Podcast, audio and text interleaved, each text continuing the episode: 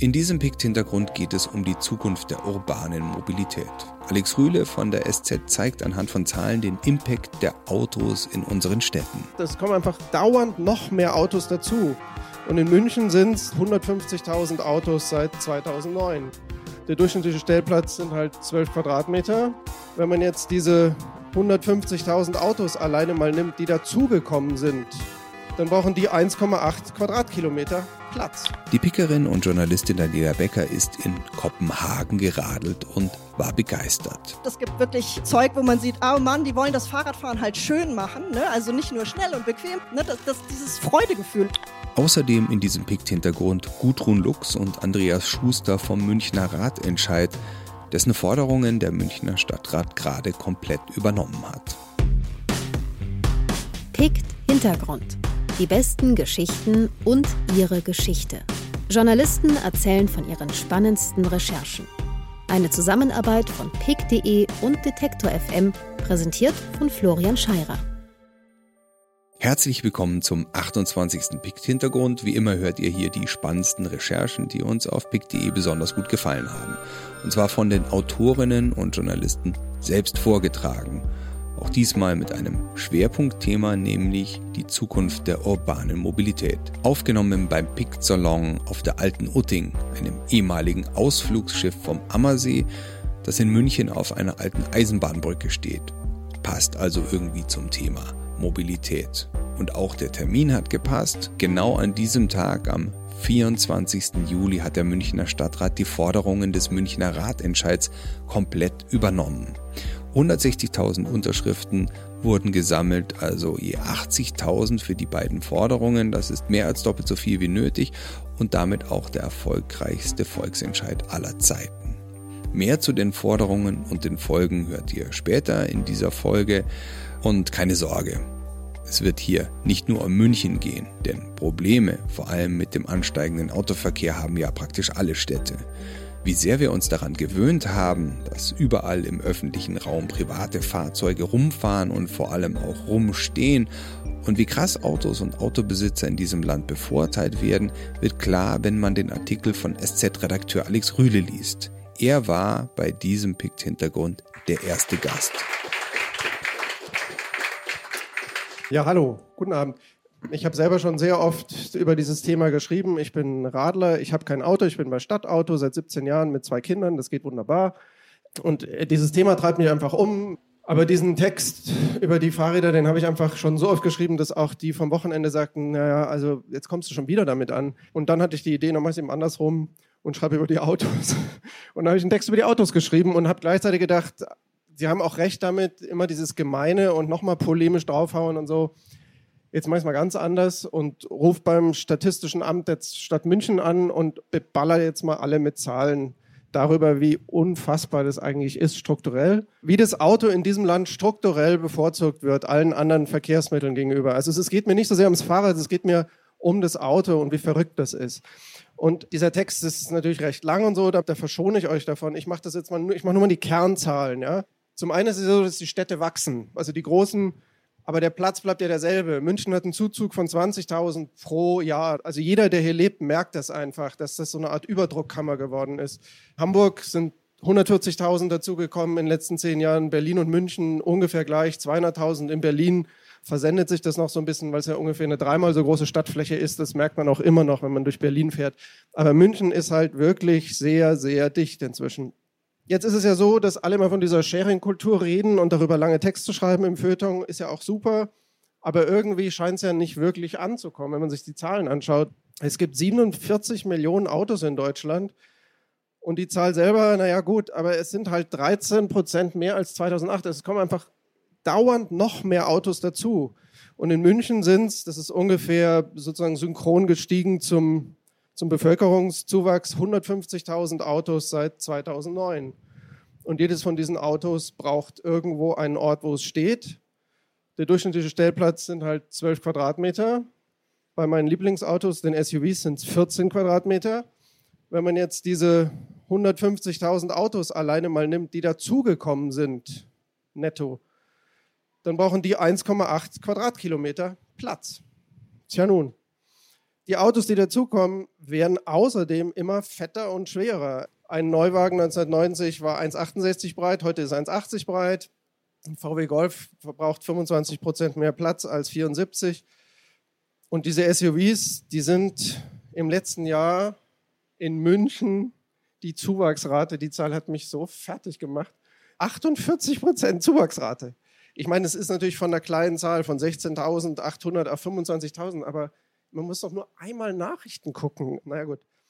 Ein X7 wiegt 2500 Kilogramm und man könnte bei Stadtauto, da stehen am Zenetti-Platz, diese Renault Twingos, die wiegen 900 Kilogramm und ich verstehe es nicht so ganz. Ja, Alex Rühle versucht gar nicht erst abzuwägen. Er hat eine klare Meinung und keiner der Gäste bei diesem Picksalon glaubt, dass das Auto eine Lösung für die Mobilitätsprobleme der Zukunft in den Innenstädten ist, weil es eben so viel Platz wegnimmt und die Folgen für die Umwelt so gravierend sind. Aber für viele andere steht das Auto immer noch für Freiheit, Individualität und Identität.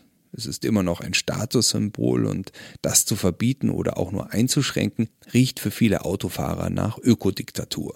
Und weil er auf dieses Freiheitsargument kommt, Freiheit in jeder Freiheitsdefinition geht das immer nur so weit, wie sie den anderen eben nicht beschädigt. Und damit ist dieses Argument einfach, kann man das ad acta legen. Ja? Und dann fordert der ADAC aber breitere Parkplätze jetzt. Ernsthaft. Also die wollen, die wollen breitere Parkplätze und breitere Autospuren für diese irren Autos. Das ist so, wie wenn ein Drogenkranker kommt und sagt, er will noch mehr Heroin. Ähm, noch ein paar Zahlen. In Berlin haben die Autos 19 mal so viel Fläche wie die Fahrräder. Wenn man die gesamte Verkehrsfläche nimmt, ist das halt eine Proportion von 58 Prozent zu 3 Prozent. Und das Blöde an diesen Autos ist ja auch noch, dass sie eben eine Stunde gefahren werden und 23 Stunden rumstehen. Und noch eine Zahl aus Berlin, zehnmal so viele Parkmöglichkeiten wie Spielplätze. Das finde ich eine sehr, sehr sprechende Zahl dafür, wie wichtig uns Autos zu sein scheinen. Zehnmal so viel Parkfläche wie Spielplätze. Also worum geht es denn eigentlich? Ein Fünftel der Stadt ist Parkplatz in Berlin. Was die strukturelle Bevorzugung angeht, das kann man eben auch an so kleinen Dingen festmachen in Deutschland. Ja. Die Bewohnerparkausweise in Berlin ich konnte es nicht glauben, ich musste mal bei der Stadt anrufen, weil ich es einfach nicht glauben konnte. Der Bewohnerparkausweis in Berlin kostet 20 Euro für zwei Jahre. Und da kommt natürlich immer das soziale Argument, was ich ja irgendwie auch verstehe. Aber zum einen kostet in Amsterdam so ein Platz 535 Euro im Jahr und in Stockholm 827 Euro im Jahr. Und zum anderen kommt dieses soziale Argument ja sonst nicht, ja, wenn es ums Mieten geht. Und vor allem kommt es ja dann auch nicht, wenn man jetzt mal München anschaut, die Parkgebühren sind seit 2004 gleich geblieben in dieser Stadt. Und die ÖPNV-Einzeltickets sind um 40 Prozent gestiegen im selben Zeitraum und die Monatskarten um 60 Prozent. Da kommt ja auch nicht mehr mit dem sozialen Argument. Das finde ich viel wichtiger, dass diese Karten erschwinglich sind für alle, denn die ärmeren Leute, die fahren weniger Autos. Also von den 50 Prozent Wohlhabenden haben nur 8 Prozent kein Auto, von den 50 Prozent weniger Wohlhabenden hat die Hälfte kein Auto. Und diese Leute sind ja wirklich angewiesen auf den ÖPNV und die merken das natürlich, diese 40 beziehungsweise 60 Prozent. Falschparken genauso, kostet in den Niederlanden 50 bis 140 Euro, in der Schweiz 100 Euro, hier in dieser Stadt 10 bis 20 bisher. Ich meine, da, da parke ich doch überall, ist mir doch, also da lache ich doch. Ja, vor allem das Parkkost kostet 18 Euro bei mir um die Ecke am hm. Tag. Ne? Es ist also billiger, verboten sich hinzustellen. Genau. Noch was, ähm, wir haben ja immer bei diesen Texten über Fahrräder und so, da kommt dann immer Kopenhagen als das gelob, die gelobte Stadt. Und da ist ja auch einiges dran. Aber gleichzeitig ist halt dieser Vergleich auch irgendwie absurd. Ähm, und zwar aus mehreren Gründen. Die Dänen haben Autos zu Luxusartikeln erklärt, 1920 oder so. Und das ist es bis heute. Wenn du in Dänemark ein Auto kaufst, bis 185.000 Kronen, dann zahlst du zum Preis des Autos, auf den Preis drauf, 85 Prozent des Autowerts als Zulassungssteuer an den Staat. Wenn das Auto teurer ist als 185.000 Kronen, zahlst du 150 Prozent Zulassungssteuer. Das heißt, es fahren in Dänemark viel weniger Autos rum, weil du dir das nicht zweimal überlegst, sondern fünfmal überlegst, ob du dir das leisten kannst. Also das musst du dir mal geben. 150 Prozent vom Autopreis nochmal drauf. Und die kriegt der Staat und davon kann er natürlich die Infrastruktur ganz anders ausbauen. Das ist der eine wirklich, wirklich fundamentale Unterschied. Und der zweite, eng damit zusammenhängende, in Dänemark gibt es keine Autolobby. Und hier ist das die mächtigste Lobby, die es überhaupt gibt. Wir haben die sieben unfassbar potenten Autofirmen und die sitzen halt in Berlin zu Tausenden, diese Lobbyisten, und machen halt die Politik, die sie machen. Also, dass wir Andi Scheuer als Verkehrsminister haben, ist einfach ein politischer Skandal. Aber das hängt natürlich damit zusammen. Der Typ, der hat letztes Jahr sich 18 Mal getroffen mit den Autoverbänden und keinmal mit irgendeinem Radverband, Fußgängerverband, Umweltverband. Im März habe ich bei der South by Southwest in Austin den Chefdesigner von Mercedes, Gordon Wagner, getroffen. Er ist durchaus ein Star, weil sein Design dafür verantwortlich gemacht wird, dass Mercedes heute so viel Geld verdient und aus der Krise rausgekommen ist. Mercedes ist Hauptsponsor der South by Southwest, dieser Zukunftsmesse in Austin, was einigermaßen absurd ist, weil zu der Zeit ein paar Straßen gesperrt werden müssen und deswegen der Verkehr immer komplett kollabiert und alle stehen nur noch im Stau, während die Messebesucher sich über die Uber E-Bikes und die Elektroroller gefreut haben, die in diesem Jahr zum ersten Mal zur Verfügung gestanden sind und dass man damit viel besser unterwegs ist als etwa mit dem neuen Mercedes GLS, der zwei Meter mal fünf Meter groß ist und zweieinhalb Tonnen schwer ist, das fand Gordon Wagner sogar selber. Das Coole ist, man kann hier mit äh, so Rennscootern, also mit, mit der App, äh, kann man so Elektrikscooter nehmen und dann durch die ganze Stadt fahren und kommt damit eigentlich viel schneller voran als mit dem Auto. Also es ist ein ganz interessantes Konzept, was ein bisschen jetzt so Großstädte erfasst. Aus den hat ja tatsächlich ein, ein Verkehrsproblem. Was kann man denn da designmäßig machen? Na, ganz lustig eigentlich. First of all ähm, hatten wir mit Smart eigentlich schon vor, ich glaube, sieben, acht Jahren hatten wir intern auch mal so einen Scooter entwickelt. Wir haben das dann nicht äh, weiterverfolgt, ähm, aber wir hatten fahrbare Prototypen, äh, die schon vor langer Zeit dieses Thema gemacht haben. Äh, Smart ist ja eine Marke, die Richtung Urban Mobility geht. Das ist eigentlich schon der Scooter für die City. Umgekehrt ist ja natürlich so, dass Mercedes auch sehr viele sehr große Autos hat. Also ich denke jetzt mal an GLE oder GLS. Das sind ja schon Wagen, die in ihrer Dimension ziemlich viel Platz auch einnehmen. Damit verdienen sie doch eigentlich ihr Geld, oder? Ja, die Leute wollen auch große Autos haben. Und äh, mit großem und kleinen steht man, by the way, äh, genauso lange im Stau. Und man hat dann mehr Platz. Ich denke, auch wenn es mehr und mehr Richtung autonomen Systeme geht, braucht man eins, vor allem Platz klar, wenn man drin sitzt, ist es natürlich schön. Auf der anderen Seite würde jetzt gerade also in, in Städten wie Stuttgart oder München, die relativ eng sind, immer wieder kritisiert, dass der Individualverkehr das Auto einfach sehr viel Platz wegnimmt und oft sitzt ja auch nur ein Mensch drin. Was könnte man denn da designmäßig machen, dass die etwas kleineren Autos vielleicht attraktiver sind und die Leute nicht so viel Platz im öffentlichen Raum einnehmen? Oder wird irgendwann mal einfach die Akzeptanz für den Individualverkehr dann wegfallen? Ja, ich glaube, das hängt sehr individuell von den Städten ab. Die gewachsenen europäischen Städte sind da sicher anders als natürlich die Städte hier in den USA oder auch die Megacities in Asien, wo nach wie vor Platz auch für große Autos ist und wo auch, wie gesagt, einmal aus Statusgründen, das ist ja bei Mercedes auch nicht ganz unwichtig, nach wie vor sehen wir, dass in Asien eigentlich ein sehr, sehr starkes Statusbedürfnis da ist und das wird auch nicht weggehen. Und von daher nochmal es ist wichtig, dass die Autos effizient sind, aber schon eine gewisse Präsenz und auch Größe haben. Und ja, was kann man machen? Natürlich kann man jetzt sagen, okay, wir machen Share-Konzepte, bieten wir auch an. Also mehr Leute sitzen in einem Auto und äh, verbrauchen sozusagen pro Person weniger Verkehrsfläche. Ja, das ist definitiv ein Ansatz. Muss man gucken. Für mich ist das immer so ein bisschen öffentlicher Nahverkehr. Dann ist das dann so eine Art bessere Straßenbahn, die auf äh, virtuellen Schienen herumfährt. Äh, sicher eine gute Lösung für viele Verkehrsprobleme in so urbanen Bereichen. Was wir aber als Mercedes, als für eine Luxusmarke auf jeden Fall nicht wollen. Ich meine, Luxus ist so alt äh, wie das alte Ägypten und das wird meiner Ansicht nach auch weiter so sein. Und deshalb wird es immer Leute geben, die sich das leisten können und die es auch aus vielerlei Gründen haben möchten. Und es ist wichtig für uns als Luxusfirma, den Leuten dann entsprechendes Angebot zu machen. Also schon klar, worauf der Fokus von Mercedes liegt, wenn man Gordon Wagner, dem Chefdesigner, so zuhört. Die Autos sollen noch größer und fetter werden, damit sie weiter als Statussymbol dienen. Und weil ich in München lebe, kenne ich natürlich auch einige, die für BMW arbeiten und einige von ihnen schämen sich richtig für diese riesigen Fahrzeuge.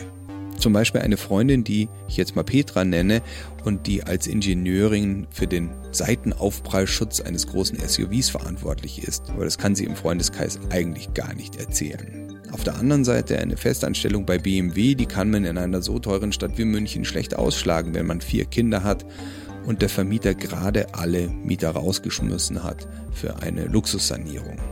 Oder neulich war ich auf einer Grillparty und da hat mir ein anderer Automanager erzählt, als sie Sadiq Khan, dem Bürgermeister von London, ihre neuen Elektroautos vorgestellt haben, hat der nur gemeint, das ist ja nett, aber unser Ziel ist überhaupt kein individueller Autoverkehr mehr in der Stadt. Egal ob Verbrenner oder Elektro. Und damit rechnet wiederum von mir, der für die Zukunftssparte eines anderen großen Autoherstellers arbeitet.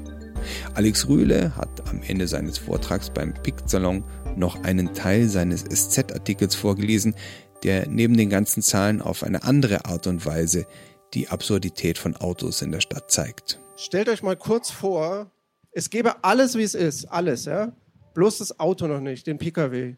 Und der käme jetzt dazu. Und dann so ein Dialog von einem, der das Auto noch nicht kennt und der sagt, ach, Sie meinen sowas wie Züge auf Rädern.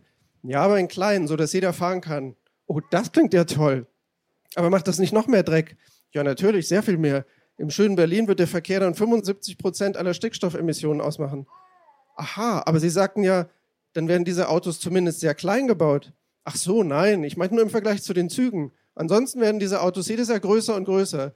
Der neue BMW X7 wiegt zweieinhalb Tonnen. Ah ja, aber da fahren dann schon zehn Leute drin. Nein, nein, immer nur einer oder manchmal zwei, wenn damit ein Kind zur Schule gebracht wird. Aber wo fahren die denn alle lang mit diesen Autos? Ja, es werden Straßen gebaut, allein in den USA 6,6 Millionen Kilometer. Und das teilen die sich halbe halbe mit Fußgängern und Fahrrädern. Aber nein, die Autos bekommen 20 mal mehr Verkehrsfläche. Da wo jetzt dieser Spielplatz ist, da können die dann super rumstehen. Ah, verstehe. Ist das denn sicher? Überhaupt nicht. Die WHO schätzt, dass Jahr für Jahr weltweit 1,35 Millionen Menschen an den Folgen von Verkehrsunfällen sterben werden. Vielen Dank. Auch Markus Jordan, der Geschäftsführer von PICT, hat lange für BMW gearbeitet. Heute ist er Mitglied bei den Grünen und staunt immer noch über die Subventionierung der deutschen Autoindustrie durch Steuermittel, wie er an dem Abend erzählt hat. Ich wollte auch noch was einreihen in das Absurditätenkabinett, was du so schön vorgeführt hast. Was ich erstaunlich finde, wie wenig darüber geredet wird, was diese Autos alles kosten und wer die eigentlich bezahlen kann und wovon die eigentlich bezahlt werden. Es fahren halt ganz viele Autos rum, die nach Adam Riese kaum jemand von den Menschen, die wir kennen, sich tatsächlich leisten könnte, sie zu bezahlen. Ja, also gerade BMW haben wir jetzt gesagt. Und wenn man dann weiß, dass der Durchschnittsdeutsche 42.800 Euro brutto verdient, muss man sich ja fragen, wie die alle auf die Straße kommen. Und wenn man sich das anguckt, ist eben das auch ein gigantisches, medial völlig unterbelichtetes Subventionsmodell, weil es eben fast alles Firmenwagen sind. Fremdfinanzierungsquote bei BMW lag schon bei vor zehn Jahren weit über 90 Prozent global. Über 90 Prozent. Also der Hamburger Kaufmann würde dann sagen, 10 Prozent von dem Business sind noch real. Ja. Und es hat sich garantiert nicht geändert seitdem. Ja, ich bin seit zehn Jahren da raus, aber das hat sich garantiert nicht geändert. Und man muss sich da mal klar machen, dass eben sämtliche Kosten, die mit der Finanzierung dieser Autos innerhalb von Firmen zusammenhängen, die Kreditkosten, die teuren Vertragswerkstätten, die wahnsinnig teuren Ersatzteile, sowieso die Reifen, der Sprit, äh, die Reparaturen, gehen eins zu eins aus dem Steuersäckel. Ja. Und ich habe das irgendwo mal gelesen, könntet ihr mal versuchen, für eure Zahlenfolge da äh, nochmal nachzurecherchieren, dass ein Fünfer BMW, den ein Münchner Anwalt fährt, den Steuerzahler mehr Geld kostet als eine alleinerziehende Mutter mit zwei Kindern Unterstützung bekommt. Also das, ähm, das wundert mich immer, wie selten das Thema eigentlich aufkommt. Wie dieser Wahnsinn, diese völlig auch kapitalmarktfremden Fahrzeuge eigentlich finanziert werden. Werden nämlich von uns allen finanziert über die Steuer. Zwei Sachen möchte ich gerne dazu sagen. Zum einen hättest du bei der Zahl 90 Prozent jetzt sofort einen Telefonanruf von Fabrice Bauer. Das ist der Typ bei der SZ am Wochenende, der einen anruft und sagt, du sag mal die Zahl, woher hast denn die? Und dem wollte ich nochmal ausdrücklich danken, auch wenn er heute nicht hier ist, weil der ist, hat mich echt gegrillt drei Stunden lang mit diesem Text. Und natürlich ist es dann auch so, dass du jedes Mal nochmal, aha, stimmt, hast recht, stimmt gar nicht ganz, ist doch eine andere Zahl. Beziehungsweise der bringt dann sogar die Zahl und sagt, du, es sind 91 Prozent. Wie wichtig bei solchen Artikeln die Rechtsabteilung ist, darüber haben wir im PICT-Untergrund ja schon öfter berichtet. Bei der Cum-Ex-Recherche zum Beispiel oder auch die Geschichte über den Tinder-Hochstapler von Michel Lötzner. Sonst machen sich Journalisten sofort angreifbar und Klagen drohen. Insofern möchte ich hier nochmal erwähnen, dass die von Markus erwähnten 90% Fremdfinanzierungsquote eine Privatmeinung auf dieser Veranstaltung ist und ich nicht in der Lage war, diese Zahl zu überprüfen oder zu beweisen. Gleich geht's hier weiter im PICT-Hintergrund mit der Zukunft der urbanen Mobilität und zwar mit ein paar Punkten, die deutsche Städte von Kopenhagen lernen können. Davor aber Steffen Merkmus, der ehemalige Sänger von Pavement, mit Bike Lane.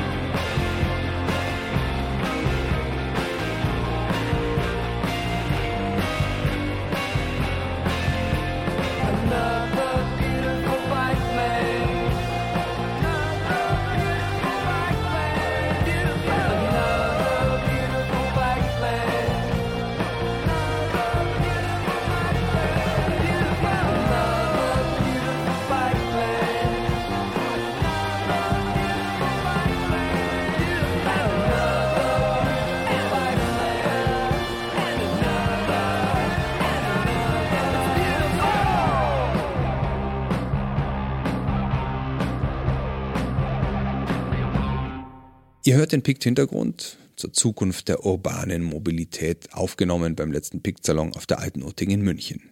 Alex Rüde hat im ersten Teil gezeigt, wie absurd er Autos in der Stadt findet. Für viele gilt das Rad als die beste Alternative.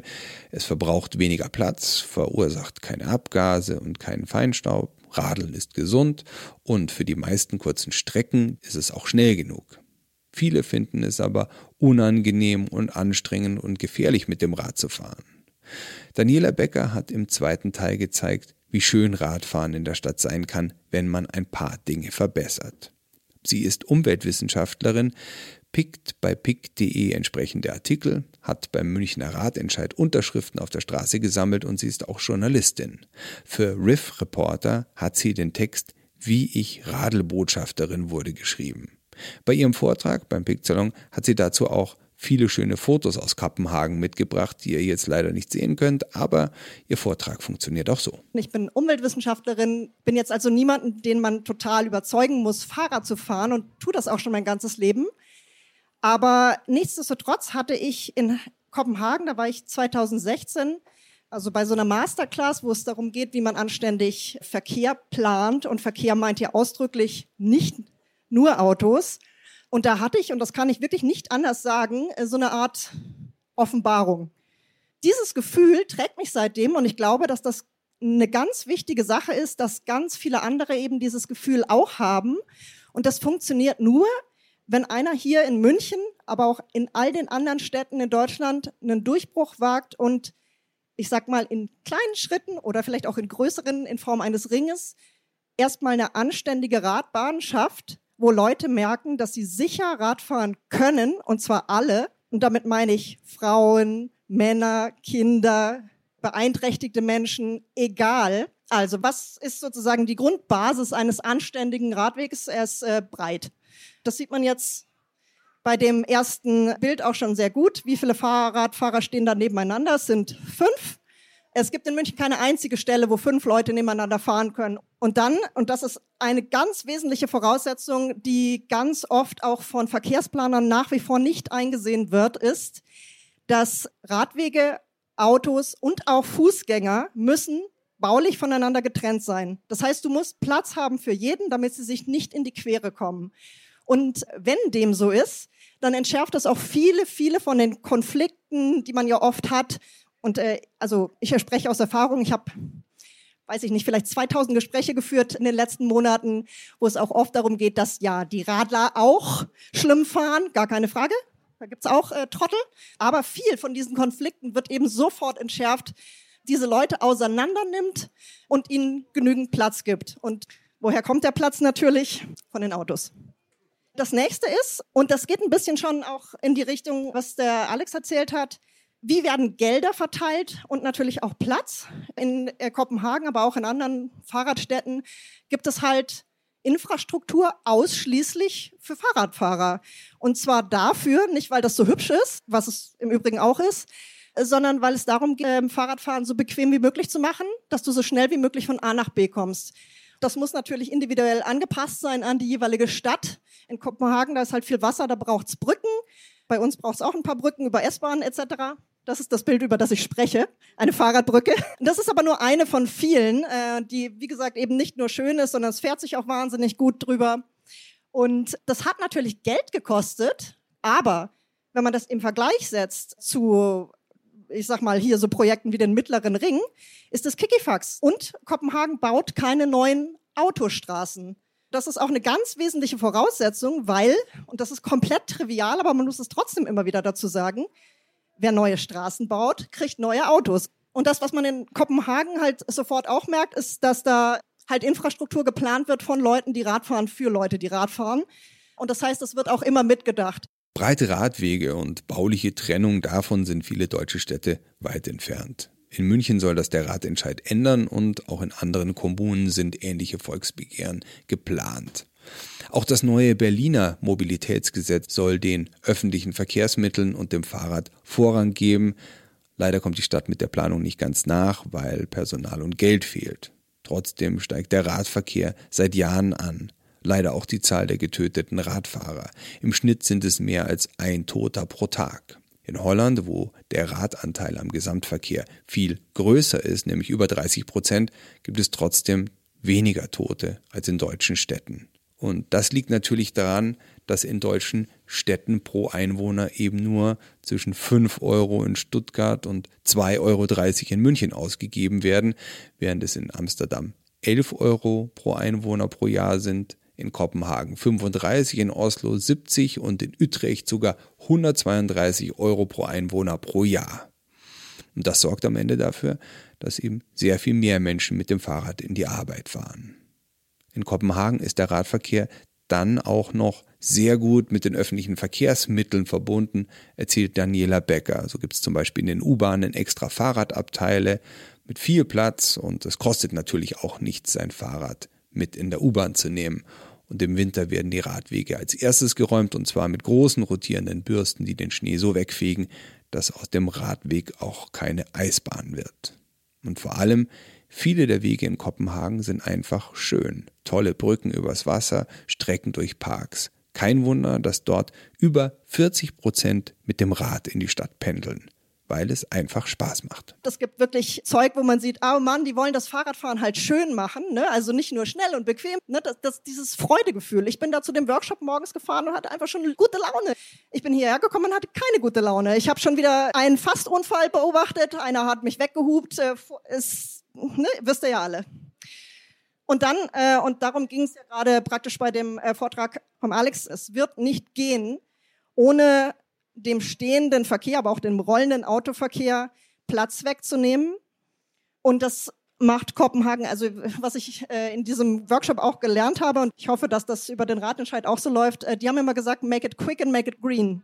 Weil wenn du einen Parkplatz wegnimmst und hinterher steht ein Baum drauf und vielleicht ein Café, dann ist es viel, viel schwieriger, sich hinterher zu beklagen, als wenn keiner so richtig weiß, was er mit dem Platz anfangen soll. Gar keine Frage, das wird, das wird haarig werden, das durchzusetzen. Aber wenn du hinter den Vorher-Nachher-Vergleich hast, da kann wirklich kaum einer, hoffe ich zumindest, dagegen argumentieren.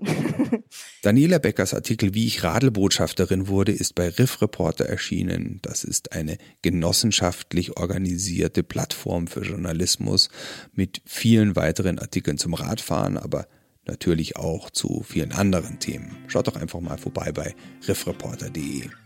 Daniela Becker ist aber auch Pickerin, das heißt, sie empfiehlt auf pick.de regelmäßig Artikel in den Kanälen Klima und Wandel und Ideen und Lösungen. Geht einfach auf pick.de, dann könnt ihr ihr folgen. Gleich geht's hier im Pikt-Hintergrund weiter mit der Zukunft der urbanen Mobilität und zwar mit den Initiatoren des Münchner Radentscheids. Aber davor Philos featuring Clay mit Bicycle.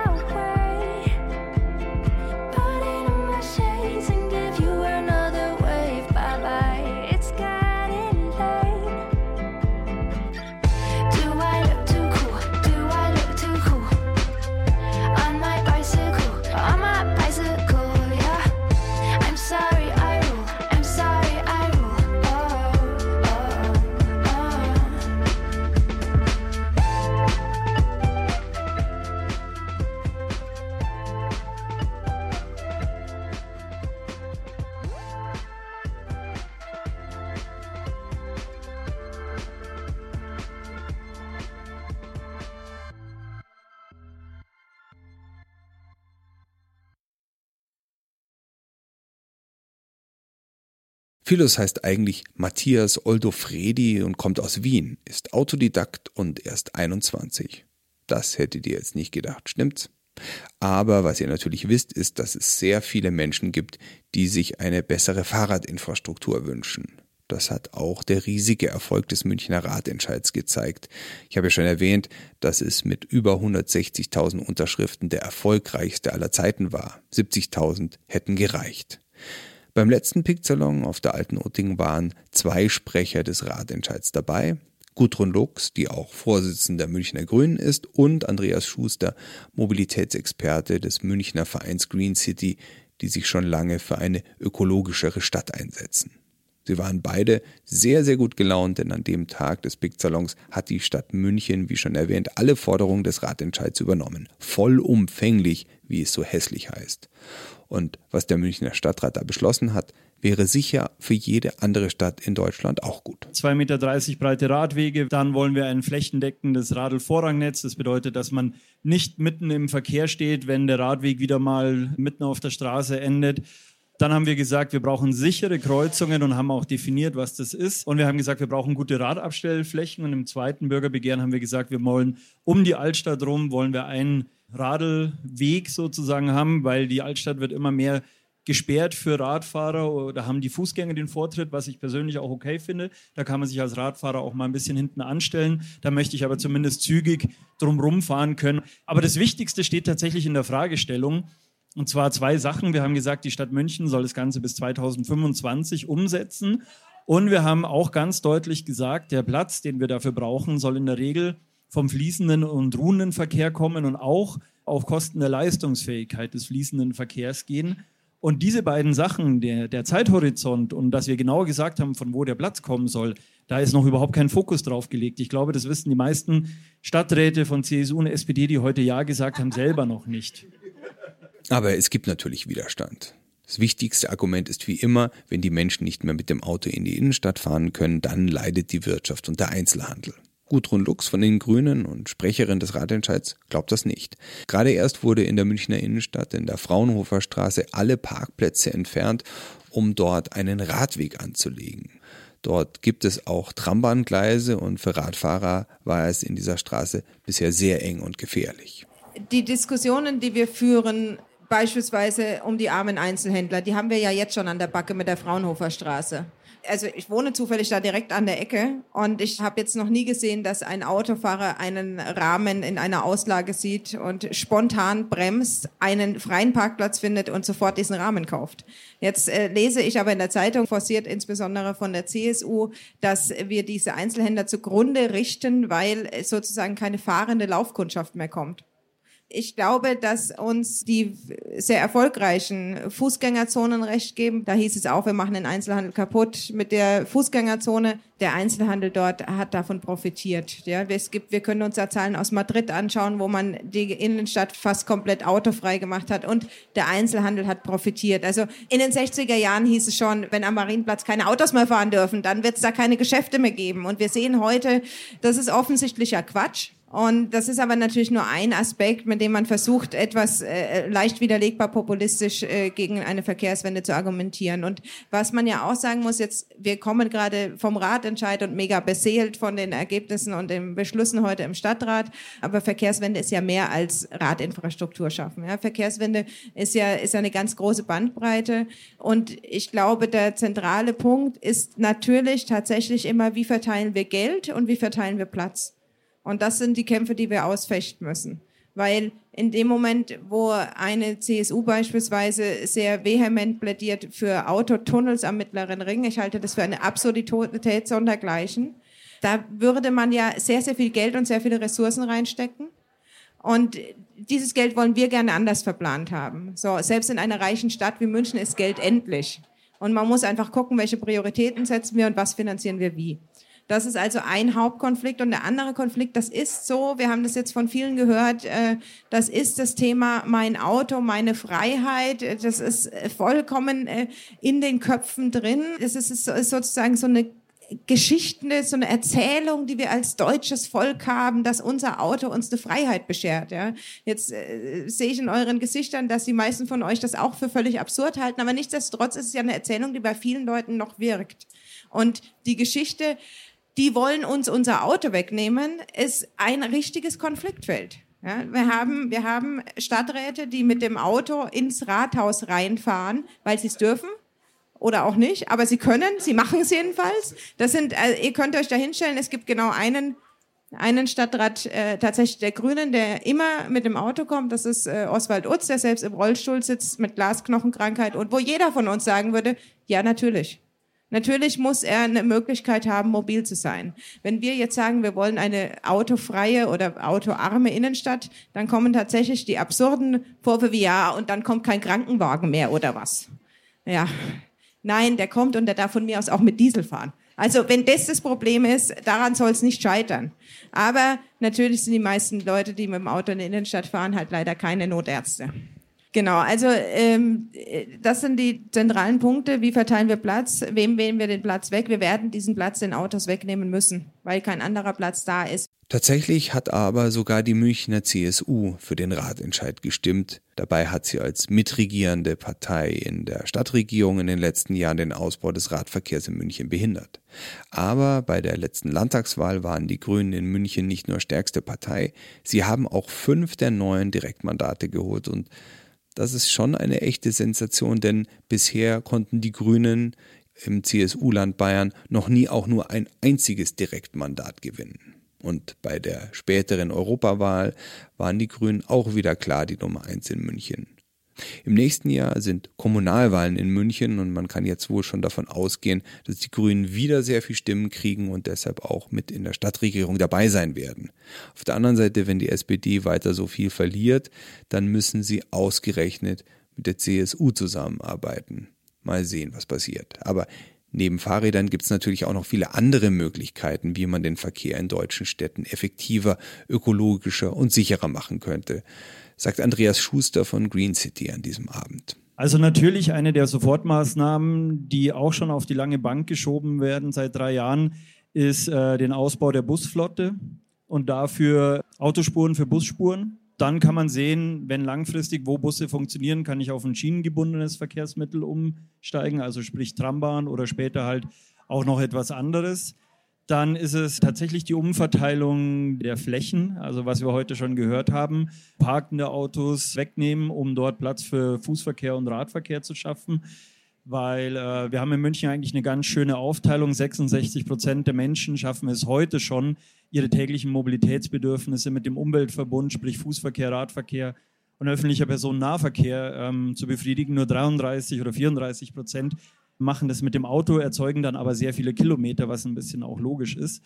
Ja, also das wären für mich so die schnellsten Maßnahmen. Ausbau, Fußverkehr, Radverkehr. Man darf nicht vergessen, wir haben in München seit 2008 ist der Fußverkehr von 28 Prozent, was man sich mal vorstellen muss, wie viele Wege in München eigentlich zu Fuß zurückgelegt werden, auf 24 Prozent gesunken. Also wir haben eine Abnahme einer unserer Mobilitätssäulen und es liegt auch daran, auch der Fußverkehr. Man sagt immer, wir hatten 2013 äh, die, die Walk 21, die, Fu äh, die Fach Konferenz für Fußverkehr in München. Und ich weiß, die Süddeutsche Zeitung damals hat getitelt, jetzt wollen sie den Münchnern auch noch das Fußgehen beibringen. Aber es ist tatsächlich so, ich äh, sehe das, wenn ich mit meinem Hund spazieren gehe, an diesen stupiden, immer gleichen Fassaden geht er mit runterhängenden Ohren vorbei und ist genervt. Und wenn es sich auflockert, dann, dann ist Leben in dem Hund drin. Und so ist es auch bei uns Menschen. Also das Einfachste ist, ähm, Erlebnisräume zu schaffen, Flächen für die Leute zu schaffen. Dann nutzen sie auch die zur Verfügung stehenden Flächen. Also ich bin ganz fest davon überzeugt, dass die Verkehrswende, äh, wir, wir kriegen keine Verkehrswende, wir brauchen eine grundsätzliche gesellschaftliche Wende, weil ähm, wenn ich, wir haben ein, ein sich selbst erfüllendes und selbst äh, auf sich selbst reflektierendes System. Die Menschen sagen, ja, ähm, Ehepartner 1 ist in der Nähe von der Firma gezogen, alles super, aber allein schon die Kinder äh, sind einmal quer durch München und Ehepartner 2 hat ganz woanders was bekommen. Und John ist das System so, dass man sagt, ja, wir brauchen das Auto und die Strecken sind lang. Also wir müssen eine neue Qualität der Nähe schaffen, dass die Nutzungen wieder zusammengeführt werden, also dass man eben nicht gar nicht diese langen Strecken äh, zurücklegen muss und wenn man sie zurücklegt, dann eben mit öffentlichem Verkehr. Weil sich jetzt vielleicht viele wundern, warum hat er nicht 365 Euro Ticket gesagt, warum hat er nicht die Erhöhung der Parkgebühren gesagt. All diese Themen ja sofort, aber das sind leider Sachen, die die Landeshauptstadt München nicht mit sich selber ausmachen kann. Ähm, genauso wie City Maut ähm, kann man sich überlegen. Und vielleicht noch eine allerletzte Sache, ähm, weil es auf dieser, weil es vom, beim Alex auch drauf war. Äh, in München kostet ein Parkplatz, äh, ein Anwohnerparken im Jahr ja 30 Euro. Und es ist in allen Städten Deutschlands ist es so, dass relativ wenig verlangt wird. Und im Gesetz steht, dass äh, die Benutzung, äh, also dieses, diese Anwohnerparkplätze können durch eine Verwaltungsgebühr und eine Gebühr für die Nutzung des öffentlichen Raumes erworben werden. Keine Stadt in Deutschland erhebt die Gebühr für die Nutzung des öffentlichen Raumes. Und da würde es spannend werden, weil dann würden wir anfangen, darüber zu diskutieren, was ist öffentlicher Raum wert, was muss so ein Parkplatz kosten. Wie immer gab es beim Pick-Salon auch die Möglichkeit, des Publikums Fragen zu stellen. Und die meisten waren sich zwar einig, dass das Auto nicht die Lösung für die Zukunft sein kann, aber wie kann man denn den anderen Menschen, die weiterhin mit dem Auto in die Stadt fahren wollen, das vermitteln? Das wollten doch viele Gäste wissen. Ihr habt ja vorhin das mit der Identität des Deutschen als das Auto als Teil seiner DNA, äh, also DNA benutze ich jetzt, all diese Lösungen sind toll, aber solange wir nicht eine Strategie haben, diese Identität des Deutschen mit dem Auto aufzubrechen, bekommen wir hier eher einen Bürgerkrieg als eine Lösung. Und deswegen frage ich, habt ihr eine Strategie dafür? Also das, das ist eine, da geht es um Populismus. Also diese Leute eine, eine Idee zu bringen, wohin da die Reise gehen kann und es ist gut für sie. Habt ihr das? Gibt's das? Jein, also ich glaube, das sind zwei Stränge, die wir da gehen müssen. Das eine ist tatsächlich eine kulturelle Debatte und die führen wir. Die führen wir mit solchen journalistischen Stücken. Da merken wir auch, dass was im Wandel ist. Es gibt viele Menschen, die heute schon anders denken als vor zehn Jahren. Unter euch gibt es viele, die hatten mal ein Auto, haben keines mehr. Es ist viel selbstverständlicher, auch kein Auto zu haben und keine Identität und keine, kein Selbstwertgefühl damit zu verbinden. Da sind wir in einem Wandel. Was ich aber glaube, ist, das ist auch einer der Gründe, warum ich Politik mache, weil ich glaube, es ist eben nicht nur immer eine individuelle Sache und immer eine kulturelle Sache, irgendwie Dinge zu verändern, sondern wir brauchen klarere Regelwerke und Wandel findet nicht nur im Individuum statt, sondern eben darüber, wie mache ich Verkehr in dem Fall jetzt so, dass er am bequemsten ist, wenn er ohne Auto stattfindet. Meine Eltern wohnen am Land. Meine Mutter ist ihr Leben lang immer überall hin mit dem Auto gefahren, weil sie gar keine andere Möglichkeit hatte. Meine Mutter sagt heute, naja, ich fahre doch nicht mit dem Auto nach München rein. Natürlich fahre ich mit dem Zug, dafür muss ich ja nur runter zum Bahnhof und dann fahre ich direkt mitten in die Innenstadt und bin da. So, das heißt, für sie ist es bei aller Liebe zur Umweltpolitik und, und was weiß ich, ist der entscheidende Punkt, ihr Verhalten zu ändern, es ist schlicht und ergreifend bequemer für sie. Und das ist jetzt nur ein Beispiel für das, was ja für uns alle relevant ist. Was ist die bequemste Möglichkeit, sich fortzubewegen? Und so muss dann städtebaulich geplant werden, muss Verkehrswege technisch geplant werden, so müssen Gelder eingeplant werden und Flächen verteilt werden. Und wir sind äh, relativ nah dran, demokratische Mehrheiten dafür zu bekommen. Ja? Wir sehen ja heute schon, heute und im wörtlichen Sinne, dass es offensichtlich jetzt eine demokratische Mehrheit für die Ziele des Ratentscheids gab. Ob das jetzt aus Überzeugung ist oder aus Opportunismus oder aus Angst vor 160.000 Unterschriften, sei dahingestellt. Wir haben eine demokratische Mehrheit, weil die Bürgerinnen und Bürger ganz klar ihren Willen artikuliert haben, so wollen wir nicht weitermachen. Wir wollen das anders haben. Und das ist Umdenken findet statt. Da bin ich überzeugt. Vielleicht mal, um es auch konkreter zu machen.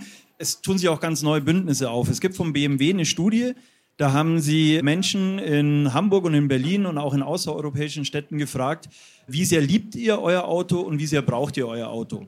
Also subjektive und objektive Abhängigkeit vom Auto. Und äh, 35 Prozent der Menschen haben gesagt, ich brauche mein Auto weder, noch habe ich einen besonderen Bezug dazu. Stell mir ein gutes Mobilitätserfüllungssystem hin, mit, dem ich von A nach B komme und dann brauche ich mein eigenes Auto nicht mehr. Und ich glaube, ähm, diese, Sie haben es Low-Hanging Fruits genannt ähm, bei BMW. Also ich glaube, wenn wir uns auf die fokussieren und auf den Teil, wo was vorangeht, dann wird auch der andere Teil nachziehen müssen. Und es braucht politischen Mut, um wirklich äh, trotz dieser unsicheren Mehrheiten das mal eine Zeit lang zu machen. Es ist in Deutschland, weil wir vorher davon auch geredet haben, es ist in Deutschland noch kein einziges Verkehrsberuhigungskonzept oder keine Umsetzung jemals wieder umgebaut worden. Also nachdem irgendwo verkehrsberuhigter Bereich war, Fußgängerzonen, wie auch immer, es gab immer diese massiven Widerstände, wie wir sie jetzt auch in der Fraunhofer Straße erleben, aber es ist nirgends in Deutschland mal wieder zurückgebaut worden und der Ursprungszustand mit den Autos wiederhergestellt worden. Wir haben hier ein Beispiel in der Sendlinger Straße, da hat die CSU auf Biegen und Brechen, wollte sie da keine Fußgängerzone, sondern da sollte man durchfahren können und dann war der Kompromiss schon so, naja gut, wir machen es auf Probe für ein Jahr. Das Jahr ist abgelaufen. Die Sendlinger Straße wird jetzt umgebaut. Da wird die ehemalige Fahrbahn mit den ehemaligen Gehsteigen nivelliert. Also da sind die Beispiele. Da kommen die nicht mehr dahinter zurück. Und übrigens hat sogar die CSU heute im Stadtrat dem, Rat, äh, dem Ratentscheid zugestimmt. Warum? Aus Überzeugung wahrscheinlich nicht, zumindest zu einem großen Teil nicht, sondern weil sie sehen, äh, die Politik, die wir immer gemacht haben, so autozentriert und so, damit kommen wir nicht mehr durch. Weil die große Masse der Bevölkerung zeigt, da wollen wir hin. Ich würde gerne noch eine Sache ja. sagen.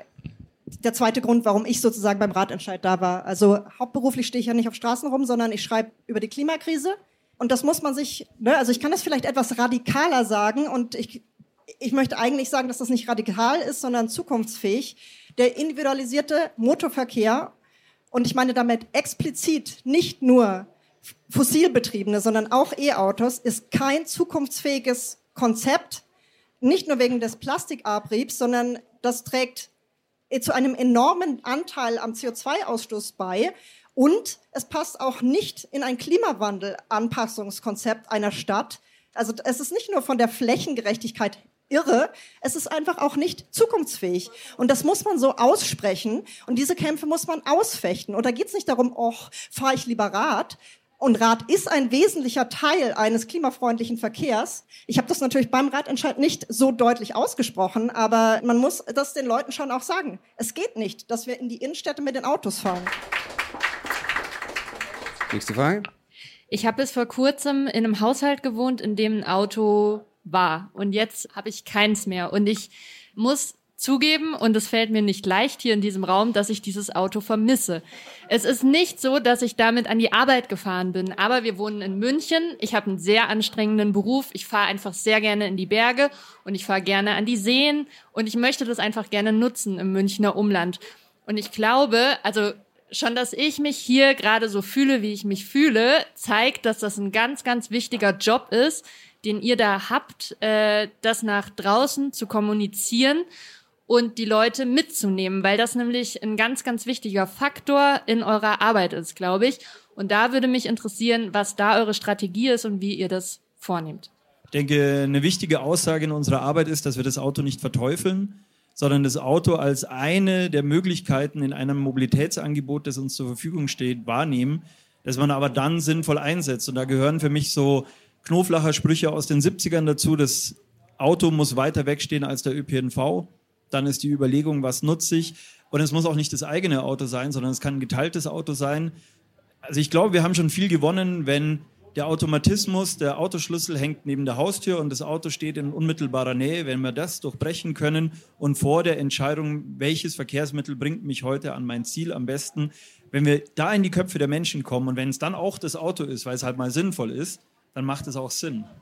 Oder war die Frage anders? Ähm, Ja, äh, ja und nein. Also theoretisch weiß ich das alles. Ich habe auch, ich war auf der Repu Republika im Mai und habe dann den Typen von Copenhagenize äh, gehört und ich bin wirklich super begeistert davon. Ich glaube, das ist aber eine Gefühlssache. Ich bin jetzt schon sehr offen für das Thema, aber wir haben da draußen viele Menschen, die einfach das nicht sind und die müsst ihr halt erreichen und zwar in den Herzen. Und das ist, glaube ich, der Job, den ihr den ihr mitdenken müsst und das ist eine wirklich, wirklich nicht zu vernachlässigende Aufgabe.